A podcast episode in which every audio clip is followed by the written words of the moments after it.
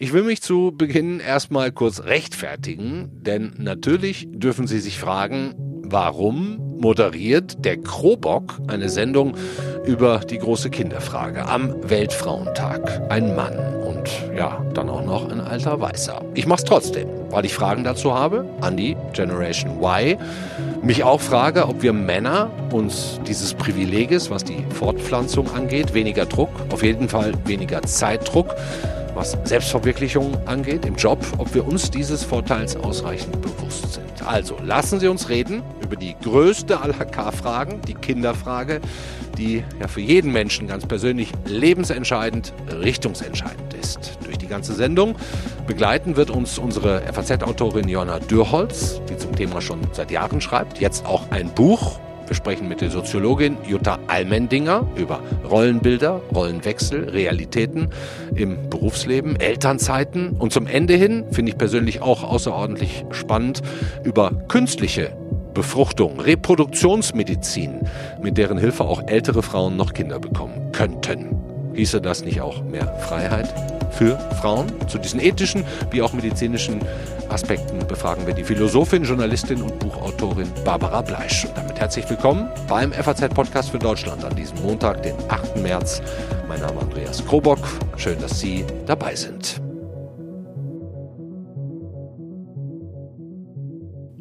Bei der Vorstellung unserer ersten Gesprächspartnerin muss ich ehrlicherweise zugeben, dass ich schon Fan ihrer Texte und Themen bin das, seitdem sie bei der FAZ ist. Also sie schreibt über Gesellschaftsthemen, Frauen, Männer, Popkultur und eben auch immer mal wieder über die Kinderfrage. Zuletzt ein ganzes Buch, das kommende Woche erscheint, Titel Die K-Frage.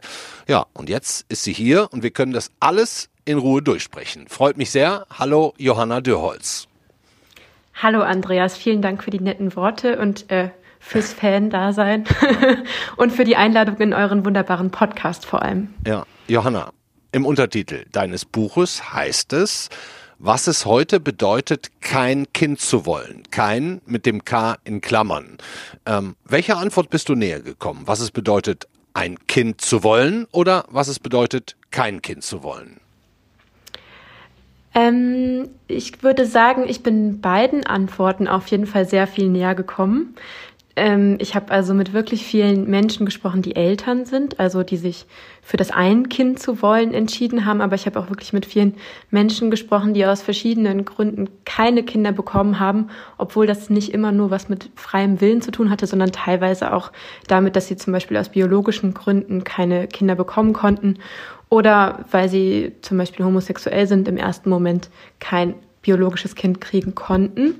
Ähm, für mich selber bin ich wahrscheinlich der Antwort, was es bedeutet, kein Kind zu wollen, näher gekommen. Hm.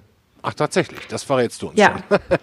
Aber ich, meine, wenn man so ein großes Buchprojekt vor sich hat, dann wirst du das ja auch nicht komplett ohne Eigeninteresse geschrieben haben. Ab wann hat's, hat es denn bei dir angefangen, dass du dich mit dieser komplexen Frage überhaupt ja, intensiv auseinandergesetzt beschäftigt hast? Also ich glaube, die meisten Frauen und junge Frauen und Mädchen beschäftigen sich schon relativ früh damit. Das kann man natürlich nie pauschal sagen, aber es ist in unserer Gesellschaft schon so vorgelebt und vorgelegt, dass ähm, Mädchen und Frauen sich sehr übers Muttersein definieren, nach wie vor. Mm, und ich glaube, deswegen macht man sich relativ früh Gedanken darüber. Bei mir war tatsächlich ein Artikel bei uns in der Frankfurter Allgemeinen Sonntagszeitung Auslöser für die Gedanken.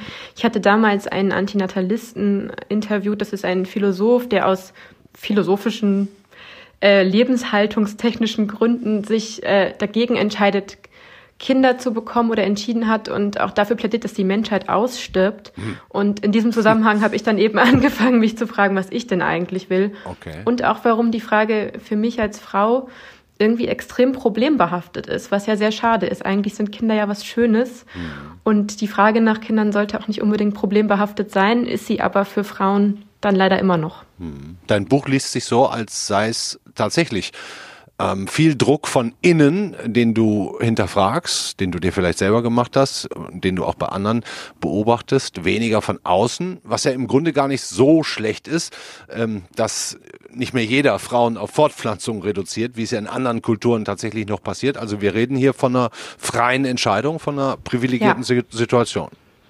Das stimmt. Ich bin extrem privilegiert, dass ich mir diese Frage überhaupt stellen darf. Und das sind die meisten Frauen in Deutschland, natürlich nicht alle.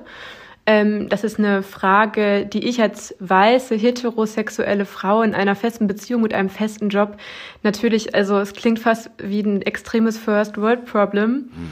Das Problem ist aber, dass es halt nach wie vor eine große Ungleichheit gerade von Müttern und Vätern auf dem Arbeitsmarkt in Deutschland gibt.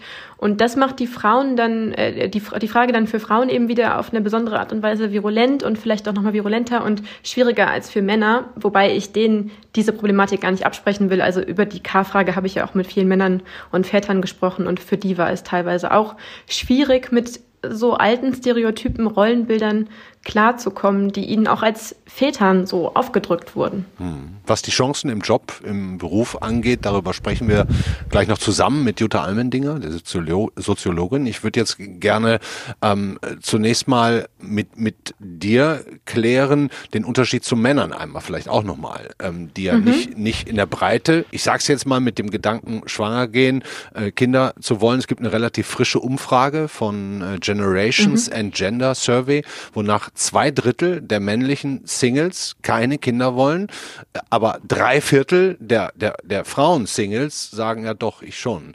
Ähm, schon ein ja. gewaltiger Unterschied, ne? Ja, ist auch ein Problem für die stimmt. Frauen, wenn sie, ja, ist auch ein Problem für die Frauen, wenn sie keine Männer finden, mit denen sie dann Kinder kriegen können. Ist auch Aber, ein Aspekt, ja, klar. Ja. Aber ähm, für Männer im Zweifelsfall auch, ne? Passiert ja andersrum genauso. Für Männer auch, genau. Und also ich möchte auch gar nicht da irgendwie eine, nur diese binäre Logik aufmachen, Mann, Frau, weil ähm, ich, wie gesagt, weiß, dass es auch viele Väter gibt, die sich über diese Frage große Gedanken gemacht haben und viele Männer, die ähm, sich Kinder wünschen. Dass es so ein Frauenthema ist, liegt, glaube ich, auch nach wie vor an diesem relativ kleinen biologischen Fenster, das Frauen ja nun mal haben. Tickt, ne? ja. Genau, das ist eben die, die, die, die berühmte biologische Uhr. Das heißt, als Frau fange ich eigentlich mit Mitte 20 spätestens an, mich nach einem Partner umzusehen, mit dem ich mir auch Kinder vorstellen kann, weil ich halt weiß, bis Ende 30 muss ich dieses Thema irgendwie abgewickelt haben und Männer gehen da in der Regel etwas gelassener dran, was übrigens aus biologischer Sicht auch gar nicht immer nur richtig ist. Also es gibt ja auch viele ähm, Männer, die dann im fortgeschrittenen Alter plötzlich gar nicht mehr ähm, ihre Frauen schwängern können sozusagen oder Kinder kriegen können, weil ähm, auch da nimmt ja nimmt ja die ähm, also die Fertilität nimmt ja auch beim Samen ab tatsächlich, ja. aber. Ähm, ja, deswegen würde ich sagen. Ja, über den Aspekt können wir am Ende dann auch nochmal reden. Ne? Das ist das dritte gerne. Gespräch, können wir auch schon mal ankündigen mit Britta Bleisch, der Schweizer äh, Philosophin, die auch, auch darüber jetzt ganz frischen Buch geschrieben hat. Äh, Fortpflanzungsmedizin ist so das, das mhm. Überthema. Aber äh, um nochmal darauf zurückzukommen, Johanna, das Schlimmste für eine Frau, die sich nicht so sicher ist mit Kindern, für eine junge Frau, ist dann mhm. wahrscheinlich die gute Freundin, die ihr erzählt, übrigens, ich bin jetzt schwanger. Also das Schlimmste würde ich nicht sagen. Ich glaube, man freut sich auch für die Freundin, so, ja. wenn man aber, aber selber man wird mit sich ja. selbst konfrontiert dann natürlich, ne, mit der Frage. Genau, ja. genau, genau so war es bei mir auch. Also ich habe auch mit für mein Buch auch mit meinen Freundinnen gesprochen, wo es die volle Bandbreite gibt von ich möchte sowieso keine Kinder und weiß das jetzt schon bis hin zu ich habe schon Kinder ähm, und da gibt es natürlich auch welche dabei, die also sehr viele dabei, die sich gerade genau diese Frage stellen wie ich und Mm, ich glaube, da gehen natürlich auch ganz viele Ängste mit einher. Hat meine Freundin dann noch Zeit für mich? Also ganz klassisch. Aber auch so Sachen wie jetzt muss ich mich vielleicht auch schon entscheiden, weil wenn in meinem Umfeld alle Kinder kriegen, vielleicht bin ich dann auch einfach spät dran. Also das sind ja so auch relativ normale Fragen, die sich dann, glaube ich, auch Männer stellen, wenn in ihrem Umfeld alle Kinder bekommen. Wie gesagt, bei Frauen ist das Zeitfenster eben ein bisschen kleiner. Ja, dann lass uns doch mal über die Entscheidungsfindung zur K-Frage noch kurz reden. Was spielt da alles ja. rein? Klar, einen Partner zu haben, egal welchen Geschlechts, ja. ist für viele mhm. nicht, nicht für alle wichtig. Es gibt auch welche, die ziehen es ganz alleine durch, aber sagen wir mal erstmal ein Partner. Was noch? Genau, der Partner ist schon mal wichtig, dann ist es gar nicht so unwichtig, äh, einen Job zu haben, in dem man unter Umständen auch fest angestellt ist, dass man Elternzeit nehmen kann und Elterngeld beziehen kann mhm. und in dem man dann wieder zurückkehren kann, nachdem man das Kind bekommen hat. Ähm, da habe ich mich natürlich auch mit beschäftigt. Dann geht es aber auch darum, wie nehme ich mich eigentlich selbst wahr? Mhm. Will, sehe ich mich eigentlich als Mutter? Bin ich eigentlich eine fürsorgliche Person? Frauen wird ja immer so gesellschaftlich vorgeschrieben, dass sie so die Care-Tätigkeiten von Natur aus irgendwie besser können, dass sie sich besser kümmern können, dass sie mütterlicher sind, dass sie liebevoller sind. Und das zweifelst ähm, du an, dass du glaubst, das ist gar nicht so, das wird man dann erst ich glaube, viel ist auf jeden Fall anerzogen. Also ich glaube, ich bin auch ein liebevoller und fürsorglicher Mensch, aber ich glaube, mein Partner ist es mindestens genauso sehr. Hm. Ähm, das sind eben so Rollenbilder, die sind teilweise sehr stereotyp in unserer Gesellschaft verankert und die zu hinterfragen ist teilweise gar nicht so einfach und auch die zu erkennen. Es kann auch richtig wehtun. Es ist ja auch meine Eltern zum Beispiel waren immer sehr glücklich mit ihren beiden Töchtern. Mhm. Es ist irgendwie auch schwierig, diese Entscheidung, die sie getroffen haben, dann sozusagen zu hinterfragen, mein eigenes, meine eigene Existenz auf die Art und Weise ja auch zu hinterfragen. Ja, aber das ist eben genau das, was viele junge Frauen machen. Und ich glaube, diese Selbstwahrnehmung ist ein großer Teil davon, aber auch die Außenwahrnehmung. Also wie nimmt die Gesellschaft dich eigentlich wahr, wenn du einmal Mutter bist? Jede Frau weiß, dass sobald sie ein Kind bekommt, sehen alle anderen sie plötzlich anders. Mhm. Also sie sind auf jeden Fall nicht mehr so attraktiv in der Regel, also oder werden nicht mehr als so attraktiv wahrgenommen. Sie werden anders gebrandet. Ähm, sie haben irgendwie ein anderes Standing, werden aber auch zum Beispiel im Job als nicht mehr so einsatzfähig wahrgenommen, mhm. äh, als nicht mehr so flexibel. Das passiert ja bei Vätern wiederum nicht. Mhm. Also das sind sehr, sehr viele und sehr, sehr komplexe Fragen und ähm, Entscheidungen, die man da alle mit, einbeziehen muss und die man abwägen muss. Hm, ich würde gerne noch mal einmal zu den Eltern nachfragen, ähm, weil ich könnte mir vorstellen, als Frau ne, seiner mhm. eigenen Mutter zu erzählen, du, ich möchte eigentlich keine Kinder. Das wäre mhm. schon eins der schwierigsten Gespräche, die ich mir überhaupt so vorstelle, weil, weil damit würde man ja auch gleichzeitig sagen, pass auf, du, dein Lebensmodell mit mir als Kind, was du jetzt 30, 40 Jahre so äh, gelebt hast und was dich auch mhm. vielleicht glücklich gemacht hat, das ist nicht mein Modell. Ne? Also das wäre kein einfaches ja. Gespräch. Also ich habe mit meiner Mutter auch darüber gesprochen. Ich habe gesagt, dass ich mir darüber Gedanken mache und sie weiß ja auch, dass ich ein Buch darüber geschrieben habe. Und ich habe auch fürs Buch mit ihr darüber gesprochen. Und meine Mutter ist für mich immer ein ganz tolles Vorbild gewesen. Die hat aber auch, als ich ein Jahr alt war, ist sie wieder voll in den Job eingestiegen. Also die hat immer Vollzeit gearbeitet. Mhm. Nun ist sie Lehrerin. Das ist dann ein Tick einfacher zu vereinbaren, von den Zeiten her einfach. Und ähm, meine Eltern konnten sich eben eine Kinderfrau leisten, weil wir auf dem Land gelebt haben oder in, in einer sehr kleinen Stadt gelebt haben. Das heißt, ich hatte immer ein sehr positives Vorbild in meiner Mutter. Und es hat mich auch selber gewundert, dass ich trotzdem irgendwie das anzweifle. Also ich habe meine Mutter immer ganz, ganz stark bewundert für ihre Toughness und wie sie alles unter einen Hut gebracht hat und da irgendwie für mich als Tochter hatte ich das Gefühl, sie hatte, hatte da nie irgendwie ist sie nie mal ausgerutscht oder so, sondern die war immer so eine sehr tolle Mutter und auch alle meine Freundinnen fanden meine Mutter immer sehr toll, weil sie gleichzeitig so liebevoll und tough ähm, eben war, also voll gearbeitet hat und trotzdem irgendwie ähm, eine tolle Mutter war.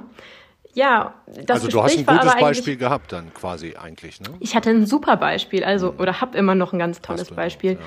ähm, trotzdem hat sie aber auch verstanden, was, was, was meine Zweifel sind. Also sie hat die auch gut nachvollziehen können. Sie hat halt ge gesagt, sie glaubt, dass ich glücklicher wäre, wenn ich ein Kind bekommen würde.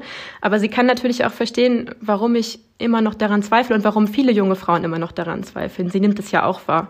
Sie nimmt ja auch irgendwie Ungerechtigkeiten und Ungleichheiten wahr. Hm. Und die Sinnfrage, die du dir da also stellst oder viele junge Frauen sich stellen, die, die geht mehr in eine individuelle Richtung. Also was will ich ja. aus meinem Leben machen? Wer will ich mhm. am Ende gewesen sein und was will ich da hinterlassen?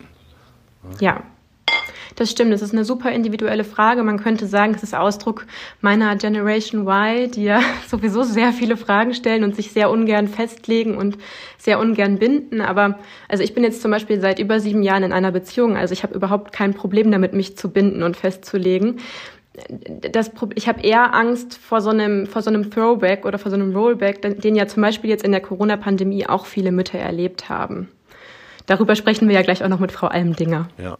Letzte Abschlussfrage dieses Blogs, bevor wir Frau Almendinger anrufen, mhm.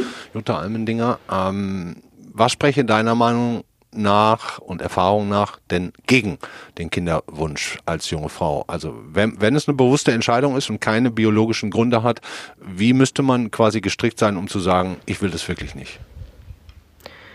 Ähm, ich weiß nicht, ob man da auf irgendeine Art gestrickt sein muss. Ich glaube, dass ähm, viele Menschen sich gegen Kinder entscheiden, weil sie wirklich sagen, mir ist die Karriere wichtiger. Das klingt zwar immer so ein bisschen so nach 80er Jahre und man denkt sich, da sind wir doch heute weiter, aber nein, sind wir nicht. Es ist immer noch, gerade für Frauen, die klare Entscheidung, will ich jetzt beruflich weiterkommen, will ich jetzt vorankommen und Karriere machen oder will ich Kinder kriegen? Das ist durchaus noch eine Frage und ich glaube, darum entscheiden sich auch Menschen durchaus bewusst gegen Kinder, aber tatsächlich habe ich das Gefühl, also ich habe mit vielen Frauen, auch mit kinderlosen Frauen gesprochen, dass es bei vielen eher so passiert ist, dass dann so der richtige Zeitpunkt verpasst wurde und dass dann irgendwann festgestellt wurde, oh, und jetzt ist es zu spät. Naja, mein Leben ist auch so schön, ich kann es weitermachen, das ist kein Problem. Aber es ist oft eine Timing-Frage und Timing ist crucial und ähm, hm. das ist natürlich bei Fortpflanzungsfragen umso mehr der Fall. Und ich hatte das Gefühl, dass man da oft eher so reinrutscht. Deswegen fand ich es jetzt sehr spannend, sich mit dieser bewussten Entscheidung eben auseinanderzusetzen. Mhm. Und ich kann, kann jedem Paar nur raten, da möglichst früh anzufangen, darüber zu reden, weil die größten Probleme auch bei, bei Menschen, die dann Eltern geworden sind, sind immer dann entstanden, wenn die Paare vorher nicht lang genug darüber geredet haben, was sie sich eigentlich vorstellen, wenn die Kinder da sind. Mhm. Schöne Überleitung hast du gerade gebaut zu einer sehr, sehr erfolgreichen Frau, die beides unter einen Hut bekommen hat, ein Kind und eine wirklich hoch, äh, eine hoch erfolgreiche Karriere, nämlich Jutta Almendinger.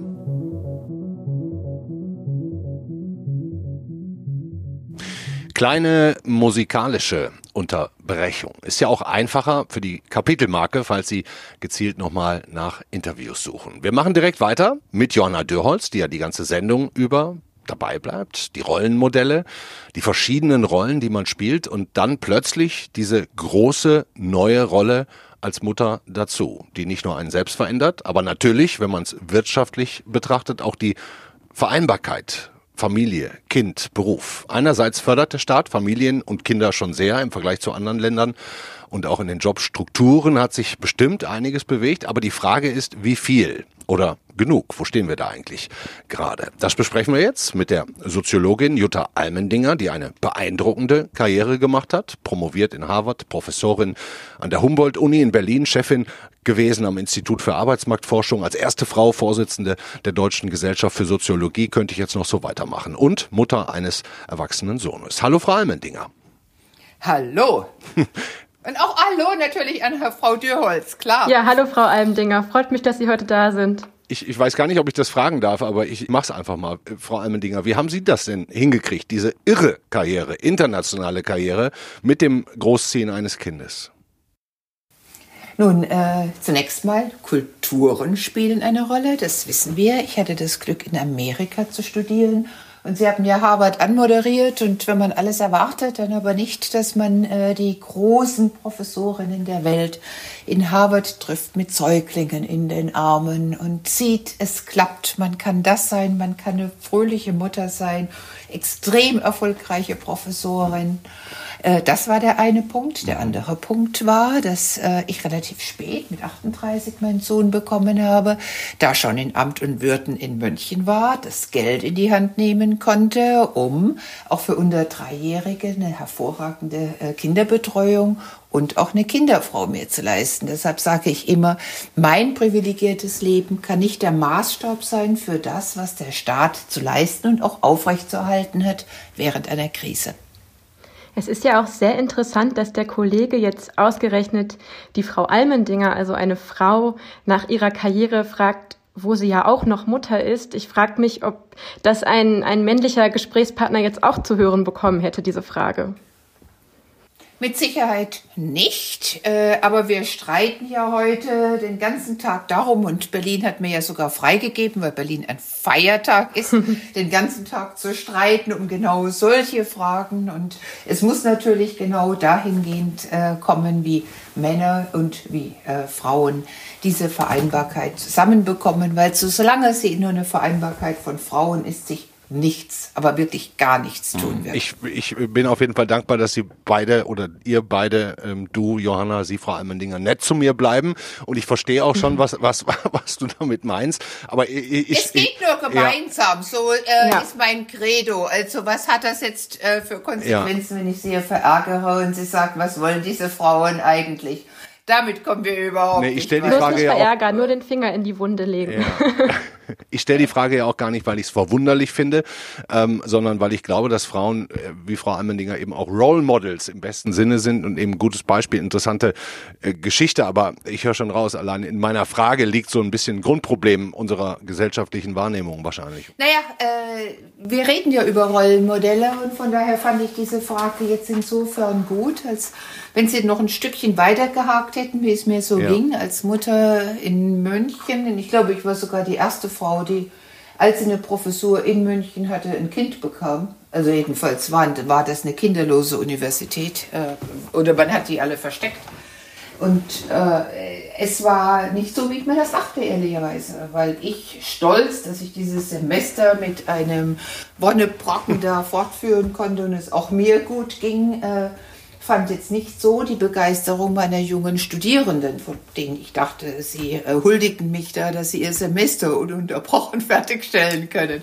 Und da sind wir schon bei Rollenmodellen, die wir leider heute genauso sehen. Also Mütter können es nicht richtig machen. Entweder sie sind lange draußen, dann kommen sie oft in ganz andere Jobs, die sie gar nicht äh, so sich vorgestellt haben, mit geringeren äh, Aufstiegsmöglichkeiten, natürlich dann auch mit Auswirkungen auf die Rente und ja. so weiter und so fort. Oder sie gehen dann gleich wieder rein und dann Rabenmutter, hallo, witzig, wie überambitioniert und äh, die ganzen Untersuchungen, die Lena im Moment macht, gehen genau heute wie vor 27 Jahren in diese Richtung. Akademikerinnen und Akademiker gibt es ja wahrscheinlich in etwa neue gleich viele. Wahrscheinlich machen sogar mehr Frauen Universitätsabschlüsse als Männer. Und, und schon nach ein paar Berufsjahren ist dieser Gleichstand oder sogar dieser leichte Vorteil bei den Frauen vorbei. Wie schnell geht das? Naja, man muss schon sehen, dass äh, jetzt gerade akademische Karrieren, äh, das sagte schon Max Weber, äh, Hazard sind, also rein zufällig äh,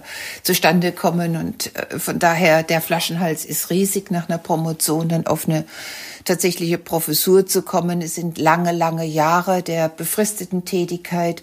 Und wenn man eine Familie gründen möchte und dann auch noch weiß, man muss da erstmal dann den Ort wechseln, eine andere Universität gehen, sind diese Rahmenbedingungen alles andere als äh, optimal, äh, um Familie und Karriere äh, zu vereinbaren. Und jetzt während der Pandemie sehe ich ja, dass ich gerade meine allercoolsten Frauen da verliere weil sie sagen, ja, also wenn die Kinder da außenrum springen, wie soll ich da einen wissenschaftlichen Aufsatz irgendwie noch schreiben können? Also ja, und darüber hinaus gibt es ja auch das Problem, nicht nur bei Akademikerinnen und Akademikern, dass Vollzeit und Teilzeit sehr ungleich verteilt sind, Frau Almendinger. Also Männer die erwerbstätig sind, arbeiten zu 93,6 Prozent in Vollzeit im Jahr 2019 und erwerbstätige Frauen nur zu 33,8 Prozent.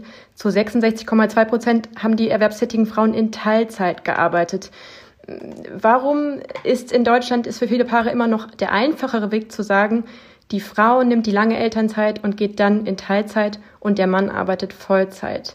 Es ist nicht so, dass diese jungen äh, Menschen das eigentlich so vorhaben. Das kann man ja schon mal als eine ganz kleine Erfolgsgeschichte mitteilen an so einem Weltfrauentag. Noch ganz im Gegensatz von vor 20 Jahren, wo traditionellere Geschlechterrollen auch so geäußert worden sind, wenn wir Untersuchungen gemacht haben.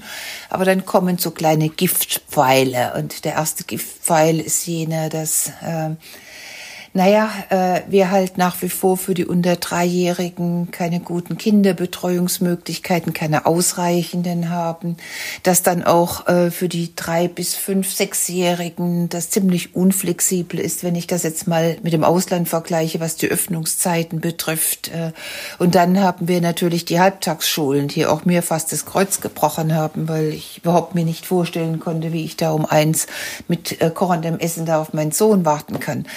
Äh, Ähm, das ist sozusagen äh, all das, was der Staat noch wesentlich besser machen kann. Und dann haben wir natürlich andere Dinge. Äh, wir haben diese Karotte äh, des Ehegattensplittings, dass es schlichtweg auch sich rechnet. Und wir haben oft eben die Situation, dass Männer etwas älter als Frauen sind und von daher etwas konsolidierter in ihrer Karriere, mehr verdienen und dann passiert das, was man eigentlich nicht tun sollte. Es wird so eine Art von, ja, hier und jetzt gerechnet. Das Geld wird auf den Tisch gelegt und dann kommt rational Kosten-Nutzen-Analyse raus. Das ist spannend, Frau Ammendinger, äh, dass Sie, wenn ich da jetzt mal kurz unterbrechen darf, dass Sie genau das jetzt an dieser Stelle sagen, weil das wäre jetzt quasi meine nächste Beobachtung auch gewesen in meinem privaten Kreis. Also wenn ich mich unter Freunden bewege, dann sind eigentlich sowohl Männer wie auch Frauen gleichermaßen für gleichberechtigte Eltern Elternzeiten. Ne? Und, und wenn, wenn man diskutiert abends beim Essen, beim Trinken, was auch immer, haben wir jetzt länger schon nicht gehabt, aber kann ja auch telefonieren,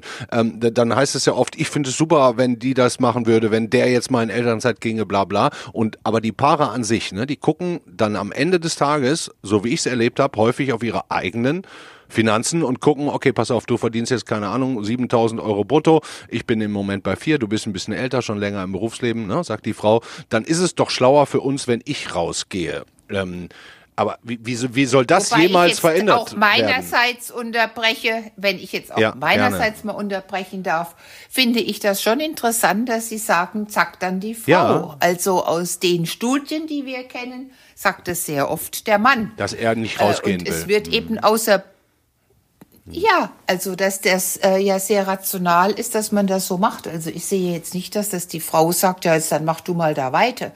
Was Fakt ist und wo wir wahrscheinlich zusammenkommen, ist, dass man nicht sieht, äh, zu was äh, Verhalten im Moment führt in zehn Jahren oder in 15 Jahren. Und ob man dann als Paar tatsächlich gemeinsam das erreichen kann, was man sich ja vorgenommen hat, dass beide ein Stück eigenes Leben haben, äh, sich wohlfühlen in ihrem Job und beide dann ein Kind haben.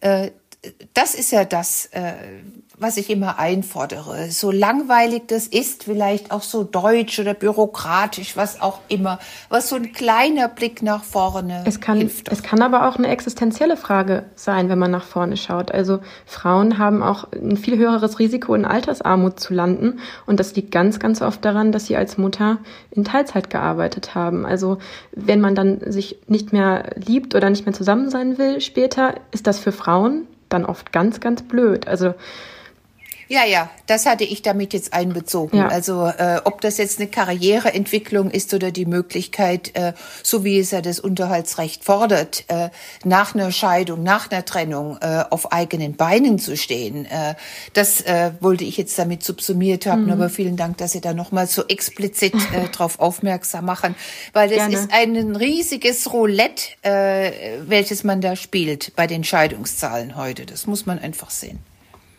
Ähm, Frau Almdinger, Sie haben sich ja auch kürzlich gemeinsam mit anderen Frauen für eine Quote stark gemacht. Und ich frage mich, wenn wir jetzt über Elternschaft reden und über strukturelle Probleme, ist die Quote ein mögliches Instrument, um dem entgegen, etwas entgegenzusetzen?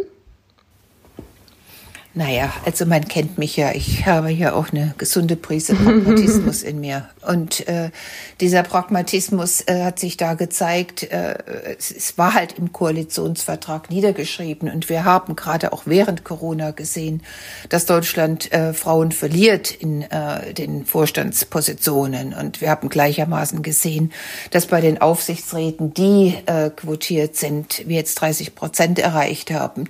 Und dann zu sagen, kommt, jetzt lasst diese ganzen Koalitionsverträge in den Schubladen nicht weiter verstauben, zieht sie raus. Und auf diese Art und Weise gibt es wenigstens Rollenvorbilder für unsere jungen Frauen, wir wissen, dass das Kinder, seit es eine Kanzlerin gibt, sich Kanzlerinnen vorstellen können. Jetzt, sie brauchen doch Rollenvorbilder. Wir können doch nicht immer sagen, oh, Frauen, äh, ändert doch mal eure Berufswahlen und äh, sei doch mal ambitionierter, wenn man ihnen gleichermaßen überhaupt niemand zeigt, der da oben steht. Insofern, Sie haben vollkommen recht. Das ist ein Mittel unter ganz, ganz vielen Dingen, von denen wir wissen seit Ewigkeiten, dass sie was nutzen würden, dass sie was verändern werden. Aber wir müssen natürlich gleichermaßen dafür sorgen, dass nicht so viele Frauen äh, etwas erfahren, was ich als Cooling Out bezeichnen würde. Also hoch ambitioniert reingehen. Die Welt steht uns offen. Ich bin ja eng an diesen jungen Frauen dran als Hochschullehrerin. Und dann macht's platsch, platsch, platsch, wenn sie 35 oder 40 sind und sie sagen, meinen Gott, wäre ich doch da äh, mal auch für die Quote eingetreten. Und das war, ehrlicherweise war es mein super Moment äh, im Jahr 2020, dass äh, das über die Altersgruppen hinweggegangen ist. Und ich habe mich gefreut, dass dann auch die CSU da äh, mit dabei war und so, da sagte, ja, da bin ich jetzt, stehe jetzt auch dahinter. Das ist doch ein Erfolg. Dann sagen wir schon mal ganz herzlichen Dank, Jutta Almendinger, und vielleicht als allerletztes noch hin, hinten drauf, weil die, die Sendung trägt den Titel will ich ein Kind und wenn, wenn ja, wann? Ähm, Sie, Sie setzen sich ja sehr dafür ein, für Gleichberechtigung, für eine bessere Verteilung von Elternzeiten und äh, ich glaube, Sie, Sie, Sie halten da ja auch tatsächlich den, den Finger in mehrere Wunden, die auch noch existieren. Aber würden Sie denn trotzdem jungen Frauen, äh, mit denen Sie sprechen, die, die das überlegen, was sagen Sie denen? Ja, krieg ein Kind oder nein, verstehe auch, wenn du nicht willst. Was ist, was? Kinder sind was Großartiges und äh, das ist nichts, was ich empfehlen oder nicht empfehlen kann. Ich kann nur sagen, es gibt nie den richtigen Zeitpunkt. Das werde ich nämlich meistens gefragt. Äh, wann soll ich denn ein Kind bekommen? Dann sage ich, äh, don't even try. Also den richtigen Zeitpunkt da zu finden. Aber Kinder sind äh, klasse. Äh, man leidet äh, und tut das Gegenteil und freut sich und äh, von daher sollte man äh, wirklich dranbleiben mit Männern zusammen und ich hoffe am meisten, dass die Männer jetzt auch das, was sie immer sagen, nämlich, dass sie eine partnerschaftliche Beziehung haben möchten, dass sie das auch leben und dann kommen wir vorwärts und brauchen dann keinen Feiertag mehr äh, oder höchstens einen Feiertag, um das Erreichte feiern zu können. Dankeschön, Jutta Almendinger. Vielen Dank, Frau Almendinger. Ich danke Ihnen beiden. Tschüss.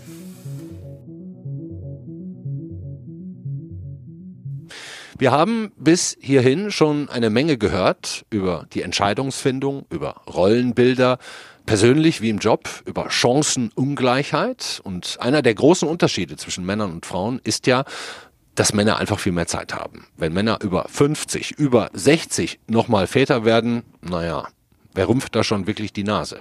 Bei Frauen sieht es ehrlicherweise so aus, dass es da gesellschaftlich noch keine Massenoption ist, was Umsetzung oder Akzeptanz angeht, wenn eine Frau entscheidet, ich will jetzt mit 48 oder 50 Mutter werden und lass mir dabei auch medizinisch-biologisch helfen. Darüber reden wir jetzt. Johanna, du bist auch noch da, hoffe ich.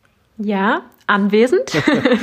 Also wir sprechen jetzt mit einer Philosophin und Journalistin aus der Schweiz, die die Fernsehsendung Sternstunde Philosophie moderiert und vor kurzem das Buch Kinderwollen geschrieben hat über Fortpflanzungsmedizin und die sich daraus ergebenden Möglichkeiten wie auch die ethischen Fragen. Hallo, Barbara Bleisch, schön, dass Sie sich Zeit ja. für uns nehmen.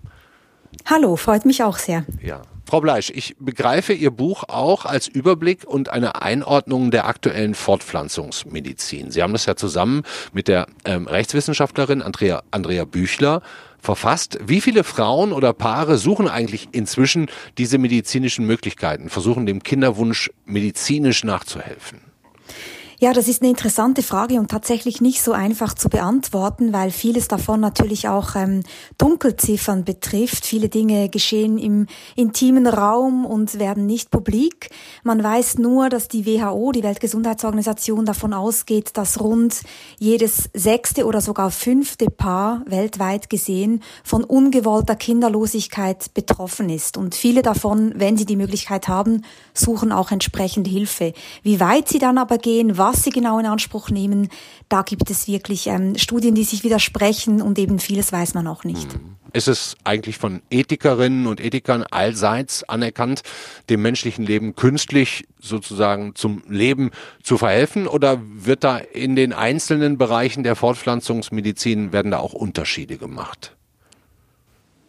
Ja, da werden auf jeden Fall Unterschiede gemacht. Ich würde sagen, ganz generell gesehen gibt es wohl kaum mehr jemand, der der Meinung ist, man darf da überhaupt gar keine Maßnahmen ergreifen. Man muss sich auch mal überlegen, was da überhaupt alles dazu zählt. Also wenn man ähm, sich überlegt, was für Fortschritte gemacht worden sind, gibt es ja auch viele Dinge, die zum Beispiel jetzt nur der Gesundheit von schwangerer Frau oder werdendem Kind dient. Also die pränatale Untersuchung, der Ultraschall, der dient ja auch dazu, zum Beispiel die Geburt optimal vorzubereiten. Und wer hätte da schon was dagegen? Wenn es dann wirklich darum geht, ähm, künstliche Befruchtung oder dann eben sogar ähm, Beinahme von fremden Keimzellen, also Samenzellen oder Eizellen oder Leihmutterschaft, dann gehen die Meinungen auseinander. Und da gibt es natürlich ähm, die unterschiedlichsten Lager auch innerhalb ähm, der Ethikerinnen und Ethiker. Mhm. Und wie sehen Sie es? Wäre es Ihrer Meinung nach okay, als Frau jetzt zu entscheiden, ich will mein Recht auf reproduktive Selbstbestimmung wahrnehmen, macht das erst, sagen wir, mit 48 oder, oder 50 und sei es eben mit Hilfe von befruchteten Eizellen, wie das ja zum Beispiel in Spanien möglich ist? Mhm. Jetzt haben Sie schon ein relativ ähm, genaues Beispiel sozusagen konstruiert. Ja. Erstmal würde ich sagen, gehen wir in dem Buch tatsächlich aus vom Recht auf reproduktive Autonomie. Das ist ja ein Menschenrecht, ist auch äh, in ganz vielen Verfassungen eingeschrieben. Und wir müssen insofern in einem liberalen Rechtsstaat fragen, welche Gründe gibt es, diese reproduktive Autonomie einzuschränken. Und bei dem Beispiel, das Sie jetzt genannt haben, nämlich Beinahme von ähm, befruchteten Eizellen oder auch einfach Eizellen, je nachdem, wovon wir dann sprechen, da gibt es natürlich viele Gründe, ähm, sich zu überlegen, ob die reproduktive Autonomie eingeschränkt werden müsste. Zum Beispiel könnte man fragen, woher kommen diese Eizellen eigentlich? Wer hat die gespendet? Erfolgt diese Spende wirklich freiwillig. Also das ist mal so das Erste. Das Zweite könnte sein, weil Sie das Alter der Frau erwähnt haben. Man muss ja auch sagen, das sind nicht nur Frauen über 48, die Eizellspenden in Anspruch nehmen. Das kann auch eine Frau sein, die 28 ist und zum Beispiel gar keine eigenen Eizellen produziert. Das muss man auch mal ähm, wieder betonen. Aber wenn wir das Alter der Frau hinzunehmen, dann können wir fragen, ist sozusagen ähm, die Gesundheit des werdenden Kindes wirklich noch gewährleistet? Wir wissen, dass Komplikationen zunehmen mit fortschreitendem Alter der Frau. Wir wissen auch, dass ähm, Frühgeburten häufiger sind. Es kommt häufiger zu sogenannten Schwangerschaftsdiabetes. Und da geht es natürlich darum, dass auch Ärztinnen und Ärzte, die da helfen, die involviert sind, abwägen, ob solch eine Maßnahme überhaupt noch sinnvoll ist. Und aus Sicht der Ethik gesehen würde ich erst einmal sagen, rein das Alter, einfach nur zu sagen, mit 48 kann man keine gute Mutter mehr sein, das scheint mir tatsächlich nicht plausibel zu sein. Wenn das Alter dann sehr hoch wird, dann kann man sich zum Beispiel auch noch überlegen, ob es ethisch gerechtfertigt sein kann, ein Kind in die Welt zu bringen, von dem man weiß, dass es möglicherweise sehr früh halbweise oder sogar vollweise sein wird, weil wir im Moment noch nicht 300 Jahre alt werden. Aber da, ähm, haben Sie auch eingangs erwähnt, blickt man anders auf Frauen wie auf Männer. Also wenn ein Mann mit 60 Jahren noch Vater wird, dann findet man das meistens nicht besonders anstößig, aber auch ein Mann stirbt mit 80 oder 90 Jahren. Und Frauen Bei werden Frauen älter. Man da Frauen anders werden drauf. älter sogar. Ja. Das ist absolut richtig, genau. Und das also da scheint jetzt auch genau das haben wir uns jetzt auch gefragt, weil ja heute auch ähm, der internationale Frauentag ist, ob es nicht auch ein Zeichen der ultimativen Gleichberechtigung sein kann, wenn Frauen ähnlich wie Männer die Gelegenheit haben, sich sehr, sehr lange fortzupflanzen und nicht mehr dieses etwas eingeschränkte Zeitfenster zur Verfügung haben. Absolut. Und es gibt auch Feministinnen, die genauso argumentieren und sagen, das ist eine Frage der Gleichstellung. Es ist letztendlich ähm, eine Ermächtigung, eine Erweiterung der Spielräume der Frau, die sich eben genauso wie der Mann auch ähm, überlegen kann, wann genau in meiner Biografie passt ein Kind in meinen Lebensplan. Und wir müssen ja auch festhalten, viele Frauen, die späte Mutter werden, werden nicht Spätmutter, weil sie Karriere machen wollten. Das ist immer so ein Mythos, der da kursiert. Bei vielen Frauen ist es schlichtweg so, dass der Partner fehlt. Weil eben Männer den Kinderwunsch einfacher aufschieben können, gibt es auch sehr, sehr viele Frauen, die gar keinen Partner finden in dem Zeitrahmen, der für sie biologisch gesehen sinnvoller wäre. Also das, glaube ich, ist wichtig zu sehen. Ja, also ähm, tatsächlich habe ich eben im anderen Gespräch zu Andreas gesagt, dass ich glaube, dass sich viele Frauen immer noch entscheiden müssen, Kind oder Karriere einfach weil ähm, viele Mütter auf dem Arbeitsmarkt nach wie vor sehr benachteiligt werden und das Frauen durchaus auch bewusst ist. Also ich glaube, diese Entscheidung gibt es durchaus auch immer noch. Wobei, man muss doch da auch unterscheiden, wie ist der Arbeitsmarkt beschaffen. Also ich mhm. würde immer dafür plädieren, sich zuerst überlegen, wie viele Männer sind auch bereit zu reduzieren im Beruf und ja. wie sehr ist es anerkannt, dass Männer Teilzeit arbeiten. Also das wenn stimmt. Männer und Frauen zu gleichen Chancen äh, die, die Möglichkeit erhalten, 80 Prozent zu arbeiten zum Beispiel und eben nicht die Idee ist, ich muss meine Karriere mit einem Kind ähm, vereinbaren und der Mann macht nichts von dieser Vereinbarkeit, ähm, dann ist die Sachlage natürlich anders, wie wenn der Mann da mithilft. Das stimmt, dann ist die Sachlage anders, nur es ist leider, glaube ich, derzeit noch nicht so richtig die Realität, zumindest nicht in Deutschland.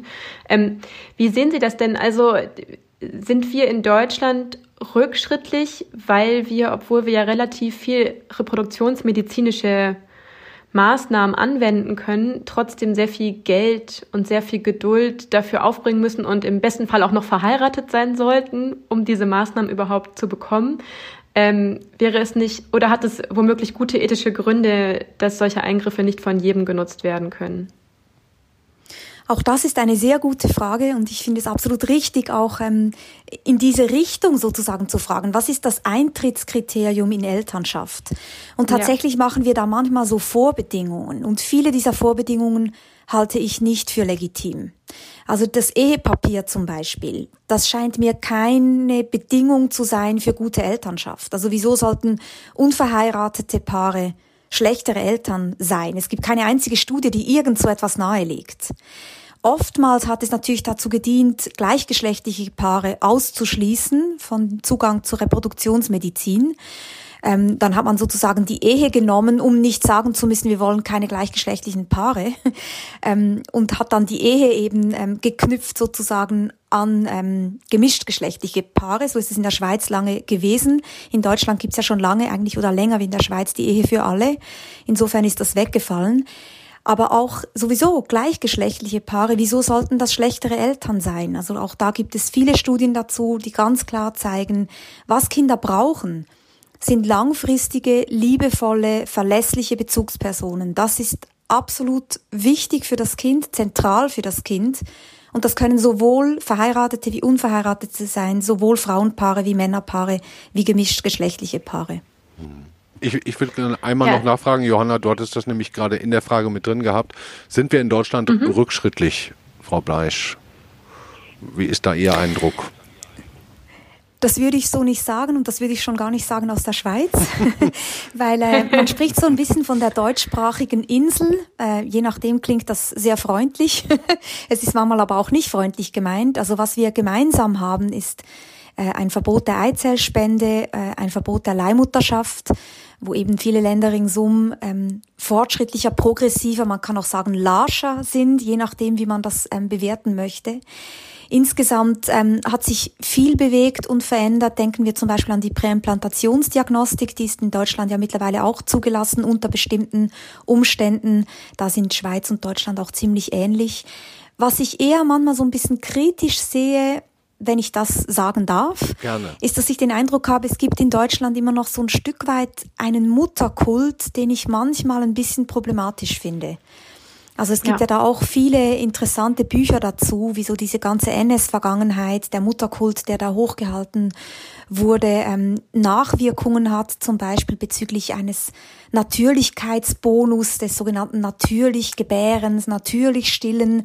Ich glaube, da auferlegt man den Frauen unglaublich viel Druck. Das gibt's auch in der Schweiz, aber ich habe das Gefühl, in Deutschland ist das noch so ein bisschen ausgeprägter auch so eben ein so ein misogyner äh, Impuls. Mütter, die früh wieder arbeiten, sind Rabenmütter. Mhm. Da gab es auch eine wunderbare Debatte in den USA. Ich glaube, das war ein Beitrag im Atlantic mit dem schönen Titel Germany Set Free the Rabenmutter. also diese, äh, dieser Begriff der Rabenmutter, den man eigentlich nicht einmal wirklich übersetzen kann und der aus Deutschland kommt und von dem ich schon den Eindruck habe, dass ein sehr, manchmal ein sehr harscher Blick auf Mütter immer noch ähm, zur Anwendung kommt. Das ist, den ja, ich mir ein bisschen weicher wünschen würde. Das ist sehr Das Gefühl habe ich auch und das, ja. das Gefühl habe ich auch bekommen in meiner Recherche natürlich. Vor allem auch, weil viele junge Mütter sich auch gegenseitig dann extrem unter Druck setzen. Also es gibt da auch diese Tendenz zu sagen, genau wie Sie sagten, Frau Bleisch, dass wenn jemand nach, eine Mut junge Mutter nach sechs Wochen wieder arbeiten geht, dann sagen sie alle, nach sechs Wochen kann man das denn machen? Wo ich mir denke, na ja, kann ja auch der Vater zu Hause bleiben. Jetzt sind wir wieder bei Vereinbarkeitsthemen, aber das ist mir auch ganz, ganz stark aufgefallen, dass, dass dieser deutsche Muttermythos sich auch heute noch real gesellschaftlich total niederschlägt. Mhm, mh. Und es ist bestimmt auch schwieriger, also weil in, in Deutschland es wirklich sehr viel weniger Teilzeitjobs ähm, gibt. Da glaube ich sind in, in der Schweiz weiter, wobei da habe ich zum Beispiel auch einen Dissens mit meiner Kollegin Andrea Büchler, weil sie immer wieder betont, dass es natürlich auch, wenn man viele Teilzeitjobs schafft, dann können mehr Mütter oder auch Väter berufstätig sein und das Kind betreuen. Zugleich schafft man natürlich dann auch keine Strukturen, in denen Kinder Ganztag betreut werden. Also wir haben Kitas, bis die Kinder sechs sind. Und danach ähm, kommt eine Schule, die eigentlich wenig auf Berufstätige ähm, eingeht. Also wir haben keine flächendeckende Tagesschulen zum Beispiel. Das ist eigentlich ganz interessant. Ja, das stimmt. Mehrere interessante Aspekte, über die wir noch weitersprechen könnten und es vielleicht einfach mhm. zu einem anderen Zeitpunkt dann tun. Johanna, vielleicht magst du ja auch weiter schreiben zu dem Thema und nicht alles beenden jetzt. Nein, hoffentlich nicht. dann, dann sage ich erstmal schon mal. das Thema ja, bleibt uns noch lange erhalten. Ja, dann sage ich schon mal Dankeschön, Barbara, Barbara Bleisch. Die besten Grüße in die Schweiz. Vielen Dank, dass Sie sich die ja, Zeit genommen haben. Ja, vielen Dank auch von mir. Ja. ja, vielen Dank auch.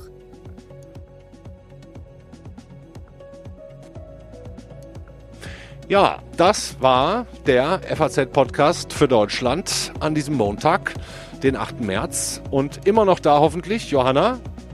Ja, ich bin noch da. Hallo. Lang, lange Sendung. Dann sage ich herzlichen Dank an dich, dass du mich da ähm, sicher durchbegleitet hast und auch ein Mann am Weltfrauentag so eine Sache moderieren durfte. Ich freue mich drüber. Vielen Dank, lieber Andreas. Ich finde es ganz toll, dass du mich dazugeholt hast heute und ich finde, du hast es ähm, sehr, sehr schön am Weltfrauentag heute moderiert. Vielen Dank dafür. Ja, ich, ich weiß es auf jeden Fall als Privileg zu schätzen, sagen wir es mal so. Und ich äh, ähm, trage das ja auch zu meinen männlichen Kollegen, dass wir so manche andere Dinge durchaus als Privilegien zu schätzen wissen sollten und auch zuhören müssen. Das stimmt, aber ich plädiere, ich plädiere immer dafür, dass Menschen jeden Geschlechts über alles reden sollen dürfen, solange sie es sachlich tun. Und jetzt sag noch eins zu deinem Buch. Das kommt ja. heute in einer Woche. Montag, am, den 15. März. Am 15. März erscheint es, man kann es aber schon vorbestellen und ich, es, man munkelt, dass es mancherorts schon etwas früher ankommt. Okay. Also ich werde es auf jeden Fall lesen. Ich habe ja schon ein bisschen quer gelesen, die, diese, wie nennt man das, PDF-Fahne oder so? Nee, weiß ich nicht. Die Fahnen, ja. Ja, die Fahnen. Ich, hab, ich, ich finde es sehr gut und äh, jetzt haben wir genug Werbung dafür gemacht. Man kann mich natürlich auch regelmäßig weiterhin bei der FAZ lesen. Auch das ist ja entscheidend, dann vielleicht nicht mit ein paar hundert Seiten, aber doch auch immer wieder. Danke dir auf jeden Fall sehr, dass du mit dabei warst. Dankeschön. Vielen Dank an dich. Bis dahin.